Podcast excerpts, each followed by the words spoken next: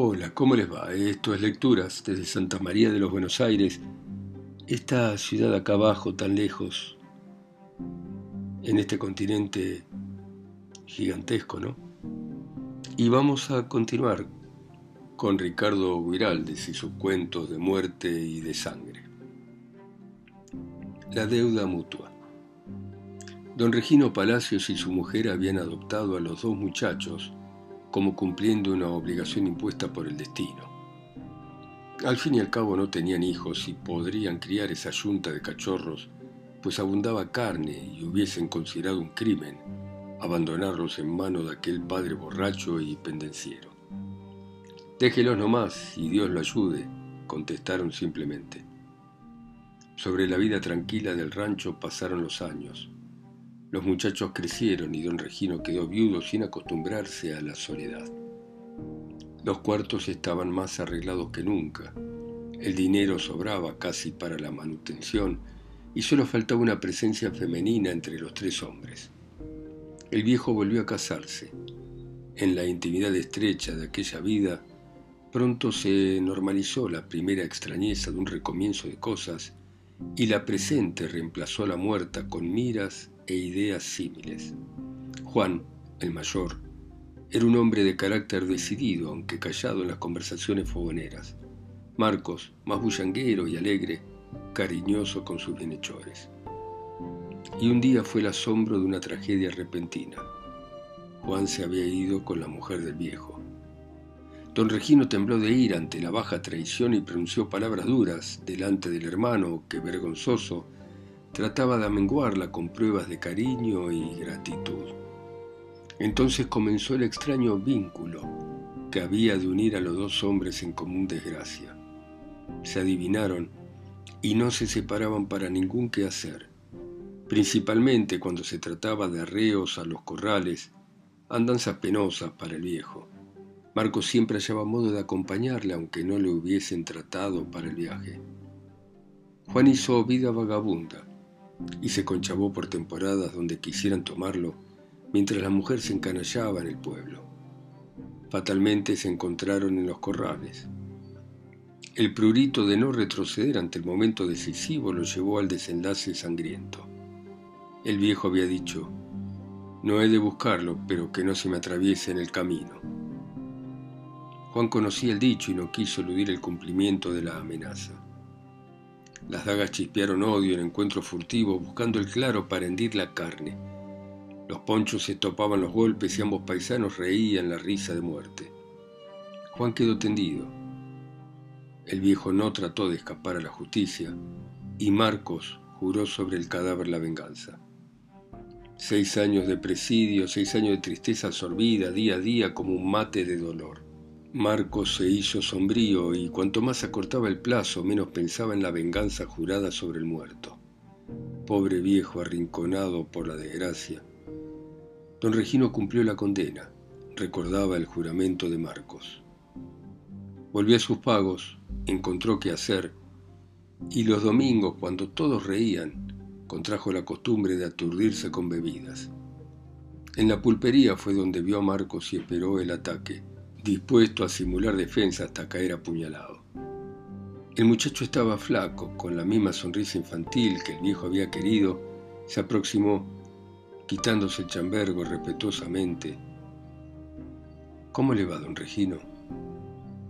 ¿Cómo te va, Marcos?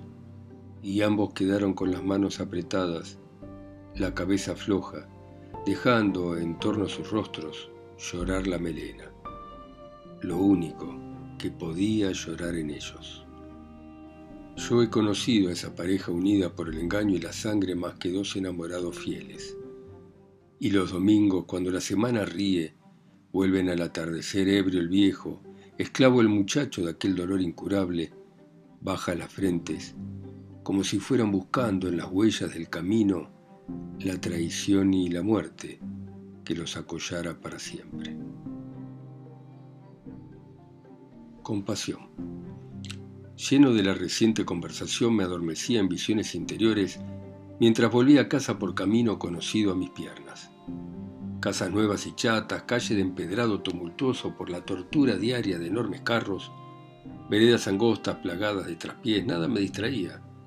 Cuando el rumor de una voz quejumbrosa llegó a mí a través de la noche, pálidamente aclarada por un pedazo de luna muriente. Eso me insinuó que el camino era peligroso.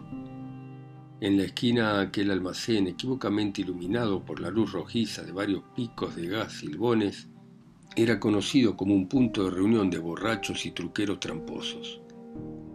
Algún fin de partida debía ser lo que me llegaba de enfrente en forma de discusión. Saqué del cinto el revólver que escondí, sin soltarlo, en el vasto bolsillo de mi sobretodo y crucé a enterarme del origen de aquella pelea. Cautelosamente me aproximé. La disputa ya había pasado a vías de hecho, pues el más grande de los dos aceptaba sin miramientos fuertes golpes sobre el contrincante que me pareció ser jorobado. Toda mi sangre de Quijote hirvió de un solo impulso y los dedos incrustados en el cabo de mi arma juré intervenir con rigor. El bruto era de enorme talla. Cuando se sintió asido del brazo, suspendió el balanceo de su pierna, que con indiferencia de péndulo viajaba entre el punto de partida y el posterior de su víctima. Me miró con ira, pero su expresión cambió instantáneamente hacia el respeto. También yo le había reconocido, lo cual no amenguó mi justo enojo. ¿No tenés vergüenza de estropear así a un infeliz que no puede defenderse? Si usted supiera, niño, qué bicho es ese, y lo miraba con un renuevo de rencor. Cualquiera que sea, un hombre así no se le pega. Dócilmente se dejó llevar del brazo hasta el almacén, donde entró bajo pretexto de un encuentro con elementos nuevos. Yo seguí mi ruta hacia casa, crucé la gran avenida y volví a sumirme en un zigzag de pequeñas calles oscuras. Guardé mi arma, inútil ya, y mientras mis nervios reentraban en calma pensé en el dador de la paliza. Cañita, un muchacho bebedor e impetuoso que mi padre utilizaba en los momentos peliagudos de una elección, valeroso hasta la inconsciencia, bruto, obediente a nuestras órdenes y que solo nosotros podíamos tratar a antojo sin protesta de su parte. Rememoraba un hecho no lejano. En unas elecciones de pueblo suburbano nos servía para secuestrar un presidente de mesa que estorbaba. Recordé el día de agitación política, las calles rectas y terrosas, el atrio de la iglesia colonial. Los detalles se precisaban en mi memoria e iba saboreando la audacia maliciosa de nuestro cañita cuando un palo asestado de atrás sobre mi cabeza hizo caer a pique en el aturdimiento mis remembranzas. Te voy a dar infeliz. Y los palos llovieron y la voz seguía. Vas a ver si no sé defenderme y después te vas a meter a proteger gente que no te pide ayuda y hacerte el valiente diciendo que a los desgraciados no se les pega. Los paros aumentaban y también los insultos, y de cuánto duró aquello y cómo concluyó, conservo memoria muy vaga. La dona e móvil. Primera parte. Era domingo y lindo día, despejado por añadidura, deseos de divertirse y buena carne en vista. Con su flete muy paquete y emprendado, iba armando galopeando pa'l poblao. Por otra parte, en el rancho de Ñopancho lo esperaba a puestera más culera que una taba. Ah, moreno negro y alegre a lo tordo. Segunda parte. Buena gaucha la puestera y conocida en el campo como servicial y capaz de sacar a un criollo en apuros. De esos apuros que saben tener sumido al cristiano macho, llámese mal de amor o de ausencia. Y no era fea, no, pero suculenta. Cuando sentada sobre los pequeños bancos de la cocina, sus nalgas rebalsaban invitadoras. Moza con cuerpo de güey, muy blanda de corazón, diría Fierro. Lo cierto es que el moreno iba a pasto seguro y no contaba con la caritativa costumbre de su china servicial al criollo del mal de amor. Cuando Armando llegó al rancho, interrumpió un nuevo idilio. El gaucho, mejor mozo por cierto que el negro, tuvo a los ruegos de la patrona que esconderse en la pieza vecina antes de probar del alfeñique. Y misia Anunciación quedó chupándose los dedos, como muchacho que ha metido la mano en un tarro de dulce. Negro pajuate. Tercera parte. Buenas tardes. Buenas.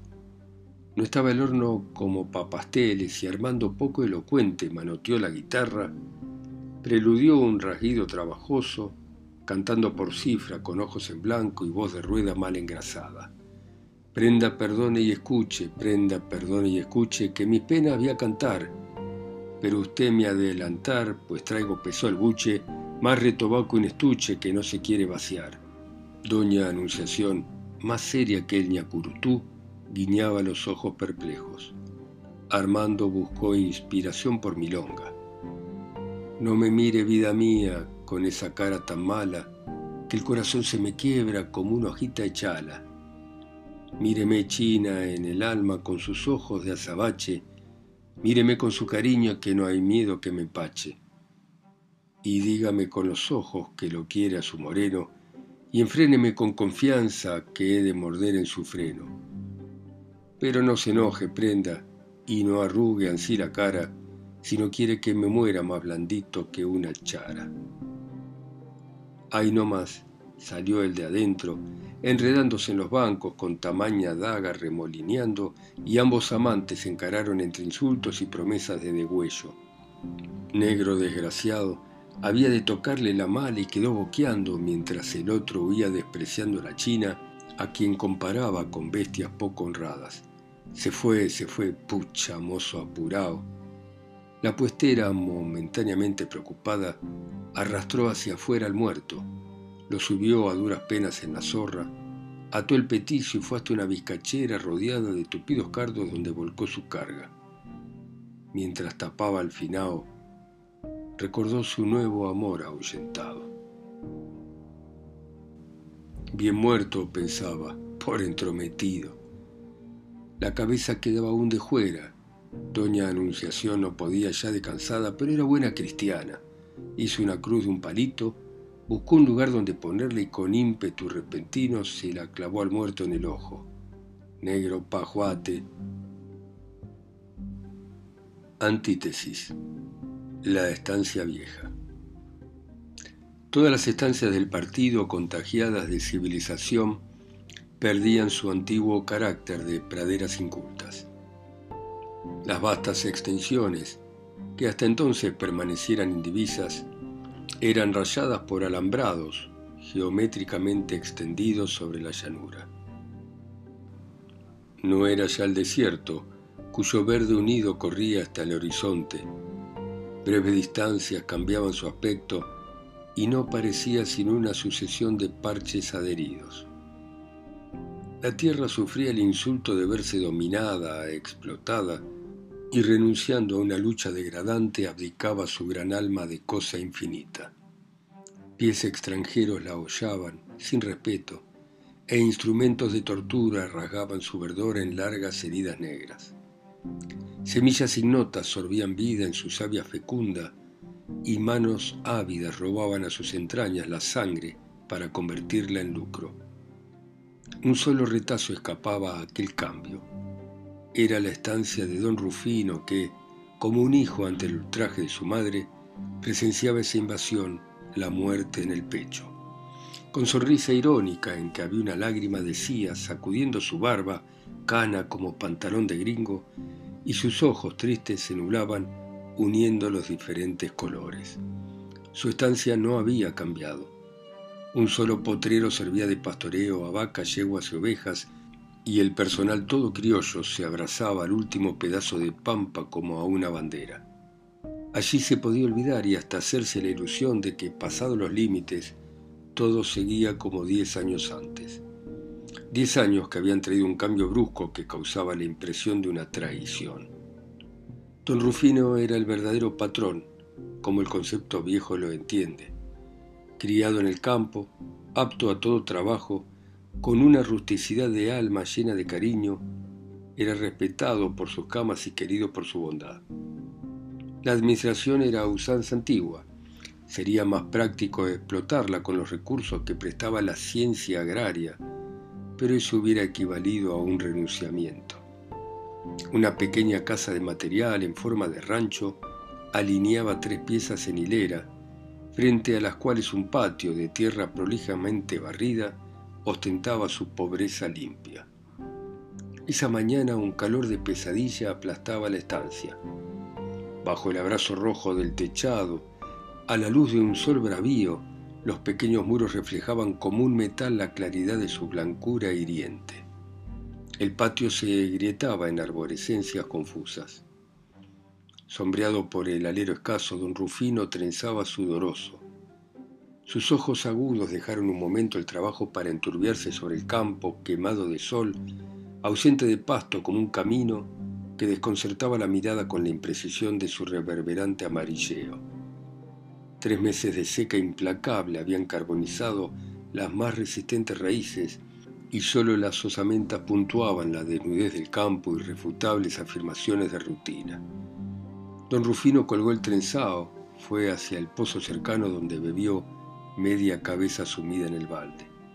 Luego se encaminó hacia el dormitorio para escapar a la resolana y observar su virgencita milagrera famoso en el partido. Franqueada la puerta, se sintió dominarlo por aquella quietud mística. El cuarto estaba oscuro, cerrado a toda influencia exterior, y le alumbraban un par de velas puestas a cada lado de la Virgen estática. No se habría sabido decir si su actitud era de bendición o de ferviente rezo. Lo cierto es que las rígidas manitas inspiraban un plácido respeto y hasta la frescura del cuarto parecía sestear en su sombra, hubiérase dicho obra de ella. Doña Anacleta le había bordado una alfombrita de mostacilla y a sus espaldas, sostenido al muro por varios clavos para redondearlo, colgaba un rosario hecho de huevo de urraca y chimango. Iba el viejo a arrodillarse y rezar por centésima vez pidiendo el agua ansiada, pero tuvo noción de la inutilidad de sus ruegos. Hasta las ranas hacía más caso aquel pedacito de palo inconmovible, y una ansiar venganza ahogó su intención piadosa. Vio lo de afuera, el campo árido, los animales olfateando la tierra sin conseguir de ella más que las dos columnas de polvo alzadas por su soplido. Toda la congoja de los impotentes aquellos transformósele en rabia y un proyecto vago en él se precisó. Era fácil estar indiferente como aquel idolito en la frescura encerrada cuando los demás padecían del sol universal. Justo era que ella también sufriera hasta que por fuerza diera lo que no podían conseguir con rezos. El momento era propicio. Los muchachos andarían cuereando. La vieja estaba adobando un peludo en la cocina. Podía cumplir su amenaza sin impedimento. Con manotón irreverente destronó a la Virgen de su rincón, escondiéndola bajo la camiseta como hubiera podido hacer con un pollo para que no gritara, y cerrando con llave, tomó un sendero cuya tierra la abrazaba a los pies a través de las alpargatas. Un remolino venía haciendo espiralear la hojarasca y le quemó el semblante como cuando se agachaba demasiado sobre el fogón en busca de un tizoncito. Llegó al galpón de esquila, amplio mesón de barro techado de paja. En un rincón estaba el comedero, que acompañado de una argolla incrustada en el muro, formaba el pesebre del tobiano, el crédito, solo animal gordo en el establecimiento. Echóle encima un cuero, lo enriendó Apretóle el cojinillo con un cinchón y enorquetándose salió como ladrón buscando lo más tupido de la arboleda. Púsose a galopar hacia el fondo del potrero. Pronto distinguió el palo del rodeo, única cosa que el calor no agobiaba. Cada detalle de la calamidad aquella reforzaba el enojo de don Rufino, exasperado ya por el sol que le chamuscaba el cuerpo a través de la ropa. Dejó rienda abajo al caballo, acostumbrado, sacando a luz la imagen que miró con satisfacción. Después retiró al tobiano el cinchón y bien arriba, donde los animales no alcanzaran, ató a la Virgen como a un Prometeo. Cuando hubo concluido, miró y remiró su obra a ver si no dejaba una posibilidad de escapatoria y la cara se le arrugó en amplia carcajada de contento. Por Dios, dijo la Virgen mientras besaba un escapulario con estampa del Cristo que traía al cuello Por Dios, que ahí va a quedar embramada el palo hasta que haga llover. Y sin más tardanza saltó en su flete que solo tomó rumbo a las casas. De pronto se detuvo, una emoción indecible ensanchándole el pecho. Allá en el horizonte, ¿qué era aquello? Una franja oscura parecía avanzar. Don Rufino no podía creer, dudó de sus ojos, y como ya estuviera cerca de las casas, siguió hacia ellas para ver qué decían los otros. No oyó sino un grito. Las puertas, las puertas, cierren las puertas y los postigos, que viene la tormenta. Ya no dudó. Hubo un instante de quietud y el primer soplo del huracán barrió el campo. En el camino una columna de polvo se alzó en jadeante remolino, los viejos álamos agacharon rechinando sus orgullosas copas y las casuarinas silbaron su quejido agudo. Don Rufino, atontado, inerte por la emoción, miró a su alrededor. Los pocos animales que veía, dando idénticamente el anca al viento, le parecieron de golpe haber engordado. Creía vivir en otro mundo, sentíase lleno de milagro, y al recobrar su vitalidad brevemente perdida, echó su caballo a correr tendido sobre el costillar camino a la Virgencita. Allí estaba, con los fuertes nudos pequeña, igual, menos luminosa en la oscuridad de la tormenta. Don Rufino besóle los pies, hízole mil mimos y caricias, concluyendo por envolverla en el cojinillo y disparar a pelo limpio hacia las casas. El viento, que parecía haber arriado con toda la tierra, seguía claro y menos fuerte. Algunas gotas espesas comenzaron a caer viajadoras como bolas perdidas. El anciano aceleraba, bebiendo a pulmón abierto el olor a tierra mojada. Cerca del palenque las gotas se tupieron haciendo paragüitas contra el suelo. Llegó empapado. En el galpón de esquila todo el peonaje reunido se atareaba a enguarecer del chubasco las prendas que éste podía dañar. El hornero repiqueteaba su risa de victoria. Los relámpagos dibujaban carcajadas de luz. Felipe, el menor de los muchachos apareció por la playa hecho sopa gritando al ataque fresco de la lluvia. Traía a los tientos un cuero cuyas garras se espoliaban al caballo en las verijas. Hastiado el animal al enfrentar las casas, Corco vio unos diez metros. «¿Ande vas? ¿Ande vas? gritaba don Rufino, a darte un disgusto. De viejo y bichoco, contestaba el muchacho alusivamente, se me acalambran los huesos. Y ambos reían mirándose en la cara. La lluvia gradualmente fuese moderando. Chorros y gotas caían de los techos ahondando las marcas de gotas anteriores. Los árboles, momentos antes maltratados por el vendaval, reverdecían lavados. Los troncos intensificaban su color. Las zanjas plagiaban ríos, los charcos, lagunas. Los pájaros pelotones de plumas se inmovilizaban, los párpados a medio cerrar. Un ritmo lento, lleno de goce, silenciosamente intenso, moderaba los gestos hasta de la gente que se acariciaba el cutis contra el aire fresco. Un ritmo lento, una quietud contemplativa abrazaba la pampa. Son las nueve de la noche, todo parece dormir en la estancia. En el dormitorio de los viejos hay luz. Cuantas velas encontraron en la casa están ahí para iluminar a la bienhechora. Don Rufino, rosario en mano, dice los aves que corean los demás. Cocinero, peones, todos están allí en esa hora solemne. La voz baja y monótona alterna con el coro, una profunda piedad se exhala de las almas sencillas. Contra los vidrios, la lluvia en latigazos, intermitente, crepita con saña. Y la Virgencita, muy oronda en su nicho, saborea esa nueva victoria sobre todos los otros santos del pago. Muy bien, gracias por escuchar ustedes en sus países, ciudades, continentes, islas o pueblos a don Ricardo Guiraldes y estos cuentos de muerte y de sangre a través de mi voz acá sola y lejos en Santa María de los Buenos Aires. Chao, hasta mañana.